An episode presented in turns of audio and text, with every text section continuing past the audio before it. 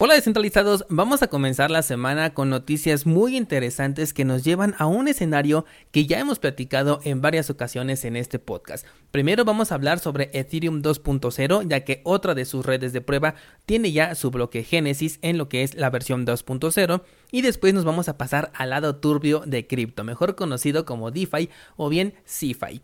Hablaremos de Solana, de Bancor, de Celsius, de BlockFi, de Maker y de Tron todo relacionado a DeFi o a CeFi y la dificultad de mantener estos servicios estables en un mercado bajista. Hola de nuevo y bienvenidos a Bitcoin en español. En este podcast adoptamos la filosofía de una economía sin intermediarios, una interacción económica punto a punto que nos permite transferir valor sin ninguna clase de restricción. Hemos cambiado las cadenas centralizadas que limitaron nuestra economía durante años por cadenas de bloques que entregan transparencia a nuestra interacción económica. Y todo gracias a Bitcoin. Te doy la bienvenida a Bitcoin en español, un espacio donde somos libres, somos soberanos, pero sobre todo somos descentralizados.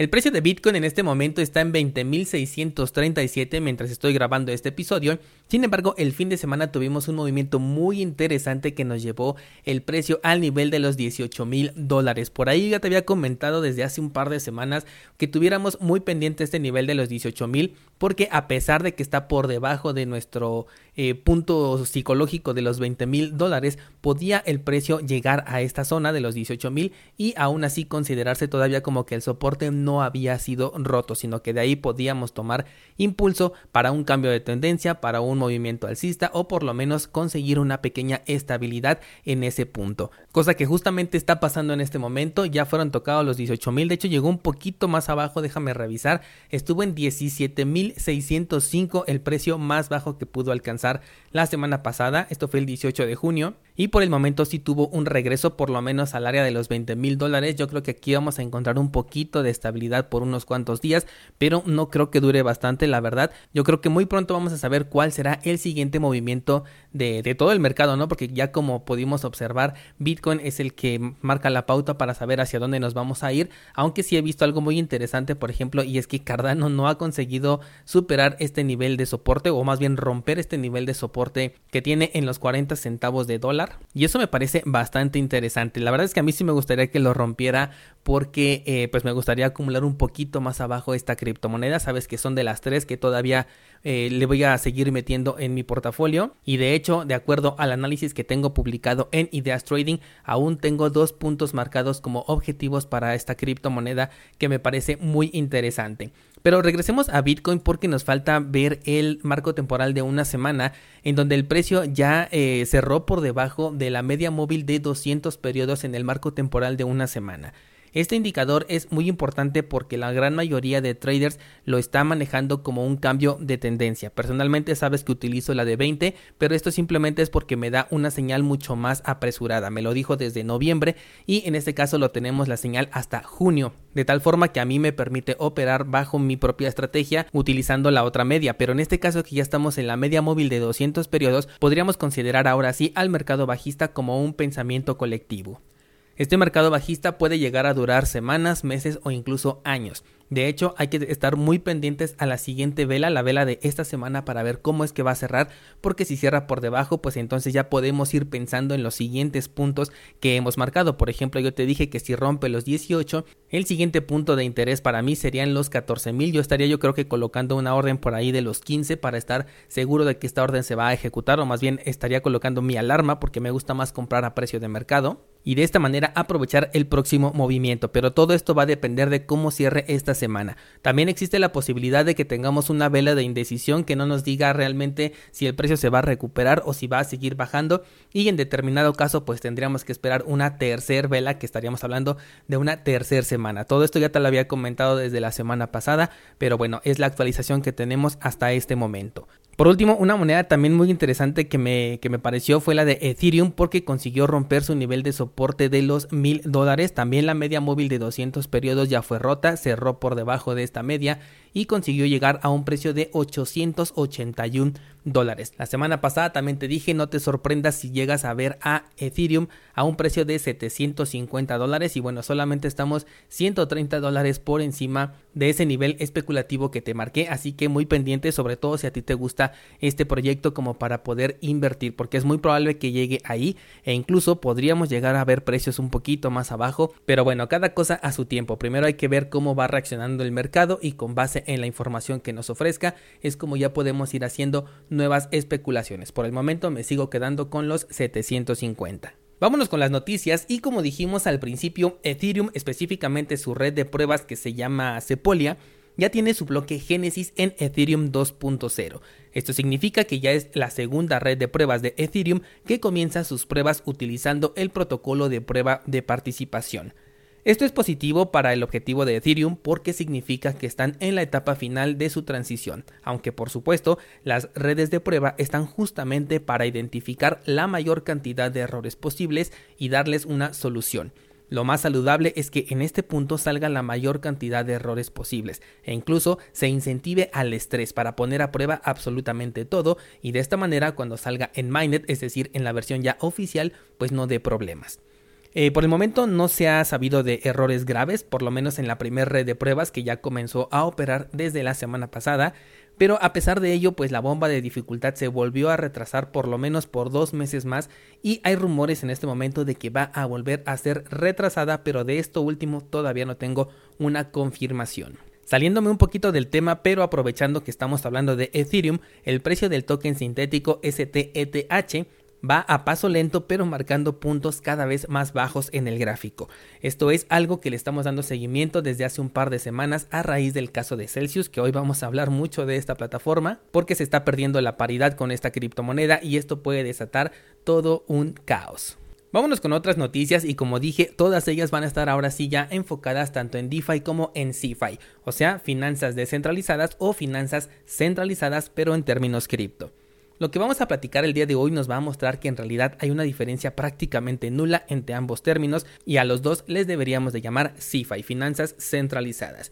Comenzaremos con Solana o más específicamente con Solent, que es una plataforma que se hace llamar DeFi, o sea, descentralizada, pero que sometió a votación tomar el control de la cartera de uno de sus inversionistas.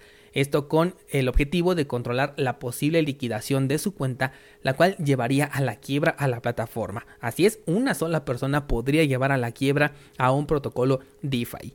La cosa es que esta persona es en realidad una ballena. Quizás ni siquiera sea una persona, hablando de un inversionista jugando con su dinero, sino que podría tratarse de una empresa e incluso un ataque dirigido. Pero bueno, esto no nos vamos a meter porque solo es especulación.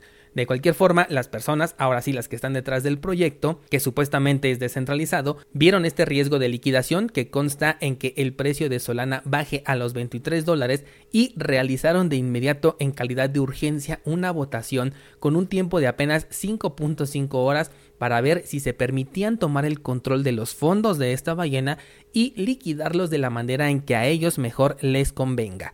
Por supuesto, esto con la bandera de que sería para proteger a los usuarios. Y bueno, sí se verían afectados los usuarios si la liquidación ocurre, pero creo que lo que realmente le afecta a los usuarios y a todo el sector cripto es saber que existe una plataforma que se dice descentralizada, pero que puede organizar una votación urgente con una participación prácticamente nula y en donde la decisión es controlada por una sola entidad porque fue la que tuvo la mayoría de votos, una sola entidad, y que además está demostrando que pueden tomar el control de los fondos de sus usuarios en cualquier momento. Eh, durante mucho tiempo yo te dije que la gran mayoría de proyectos a los que se le llaman DeFi en realidad no lo eran, no son para nada descentralizados y que este supuesto modelo de gobernanza tampoco es en realidad una democracia. Y aquí en este caso estamos comprobando ambos puntos. La comunidad cripto se enojó muchísimo con esta decisión, se comenzó a hacer eco en redes sociales y esto hizo que suspendieran la decisión, pero más bien se calmaron un poquito los ánimos debido a que los precios del mercado se estabilizaron poco después de que el precio de Bitcoin recuperara los 20 mil dólares. Esto, en sus propias palabras, les da tiempo para tomar una mejor decisión sobre qué hacer con estos fondos porque el riesgo sigue latente. Mientras tanto, se ha tratado de contactar a la ballena, incluso se hizo eco en las redes sociales para que pudiera contestar, pero por el momento no se ha tenido éxito. La idea de contactarlo es ofrecerle que su liquidación ocurra vía OTC, es decir, fuera del mercado, para que no tenga un impacto directo sobre la plataforma y sobre todo sobre los inversionistas. Eh, algunas personas se espantaron por esta noticia, comenzaron a sacar sus fondos de Solent y personalmente si tuviera fondos dentro también lo haría lo más pronto posible porque el mercado todavía puede seguir bajando. Solana sí puede llegar a este precio de liquidación que tiene esta ballena y esto puede ocurrir antes de que se tome una decisión. Pasemos ahora a una plataforma CeFi que ya tenemos perfectamente ubicada y es Celsius. Supuestamente iban a tener una sesión de preguntas y respuestas, esto iba a ser el día viernes, pero fue cancelado minutos antes de comenzar e incluso ya se cancelaron de forma indefinida las sesiones de preguntas y respuestas. Es decir, que cada vez darán menos explicaciones sobre lo sucedido, aunque en realidad pues ya no son tan necesarias estas explicaciones porque pues todo el mercado ya sabe que tienen problemas de insolvencia, tienen problemas de sobreexposición de préstamos y que incluso están también en riesgo de liquidación si es que el precio de Bitcoin baja a los 15 mil dólares. Tómese en cuenta que si se rompe el nivel de los 18 mil dólares, este soporte que no es tan fuerte, entonces el siguiente soporte, el que ahora sí es fuerte, se encuentra en los 14.000 por debajo del precio de liquidación que tiene Celsius.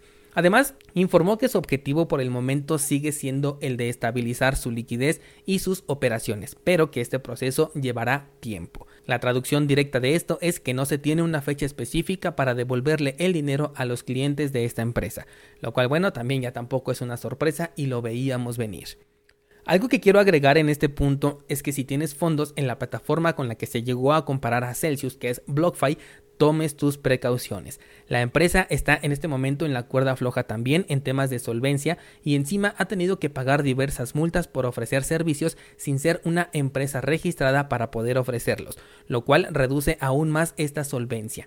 Por el momento no logré conseguir una noticia que respalde lo que te estoy diciendo en este momento, así que tómalo solo como un compendio de cosas que ya he escuchado en más de dos interacciones cripto que he tenido, pero que todavía no te puedo confirmar. Sin embargo, lo importante de lo que te estoy diciendo es que cuando se vuelve noticia es cuando ya dicen que los fondos han sido bloqueados. Así es como comenzó todo este caso de Celsius. Entonces, si es que esto que te estoy comentando es cierto, para cuando se vuelva noticia ya será demasiado tarde, así que simplemente considéralo. La siguiente plataforma de la que vamos a hablar es Bancor, un protocolo que también tendrá que eliminar por el momento su protección contra pérdidas debido también a las condiciones hostiles del mercado.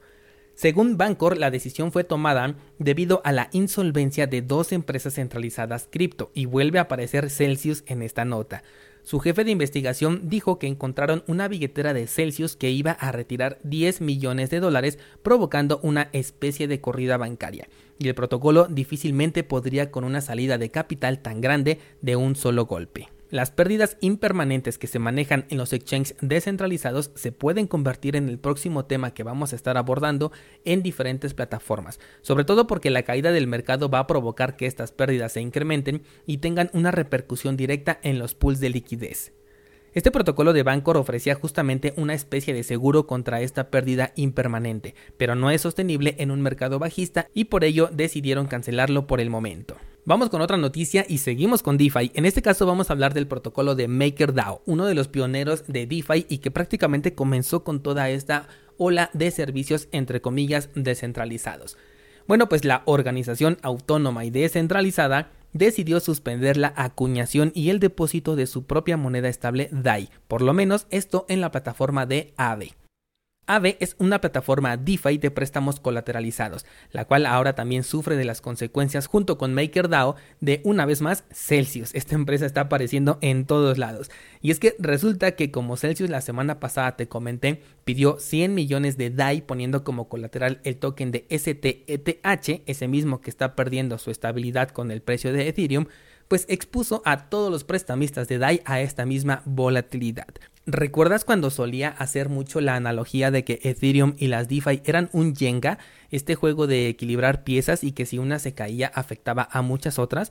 Bueno, pues como verás, hablar de Celsius ya no es solamente hablar de solo una plataforma afectada, sino que ya está afectando a muchas otras. Y en este caso ya están involucrados tanto MakerDAO como Aave.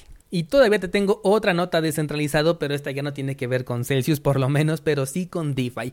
Y es que la organización autónoma y descentralizada, pero ahora de Tron, tuvo que retirar otros 3 mil millones de tokens Tron para respaldar su moneda supuestamente estable, la cual recordarás que la semana pasada nos quedamos en que tenía hasta el triple de colateralización. Bueno, pues esta sobrecolateralización no ha sido suficiente y la moneda cada vez está marcando nuevos mínimos, alejándose de su precio objetivo que es de un dólar. Esto a escasas semanas de haber sido lanzada con la premisa de que era inmune a las mismas vulnerabilidades que tenía Terra, pero demostrando totalmente lo contrario. Algunos exchanges, por ejemplo en Corea del Sur, ya comenzaron a hacer advertencias a sus inversionistas sobre la pérdida de estabilidad de esta moneda. Estabilidad que apenas duró menos de un mes y desde que se perdió no la ha conseguido recuperar. Vaya que iniciamos la semana con situaciones bien interesantes a las cuales vamos a seguirles la pista y personalmente me entrega muchas respuestas sobre esa incógnita que en su momento tuve y que te fui compartiendo desde la popularización de DeFi, de que si realmente estas plataformas iban a ser sostenibles en un mercado bajista. Y bueno, sobre si son descentralizadas, ahí sí no tuve duda en ningún momento y te lo fui compartiendo. Seguro que conforme el mercado siga bajando, más proyectos de estos van a demostrar su insolvencia, así que tenlo presente. Si quieres comprender mejor lo que sucede ahorita en DeFi y cuáles son tanto los riesgos como los posibles beneficios de estas plataformas descentralizadas, te sugiero pasar a revisar el curso de DeFi y también el curso de Exchange descentralizados en cursosbitcoin.com. Ahí explico todo esto que está ocurriendo ahorita en el mercado por si algún término utilizado en este podcast te pareció algo extraño. Ahí vas a solucionar todas estas dudas. Además, esta semana estamos en la recta final del curso de estrategia para un mercado bajista y el viernes en el curso de aspectos técnicos de Bitcoin vamos a hablar de árboles de Merkle, un aspecto bastante importante e interesante de Bitcoin. Cualquier cosa que quieras comentarme, nos vemos en el grupo de Discord, por allá podemos debatir todo lo que platicamos en el podcast el día de hoy. Por el momento no tengo nada más que compartirte, así que hasta pronto.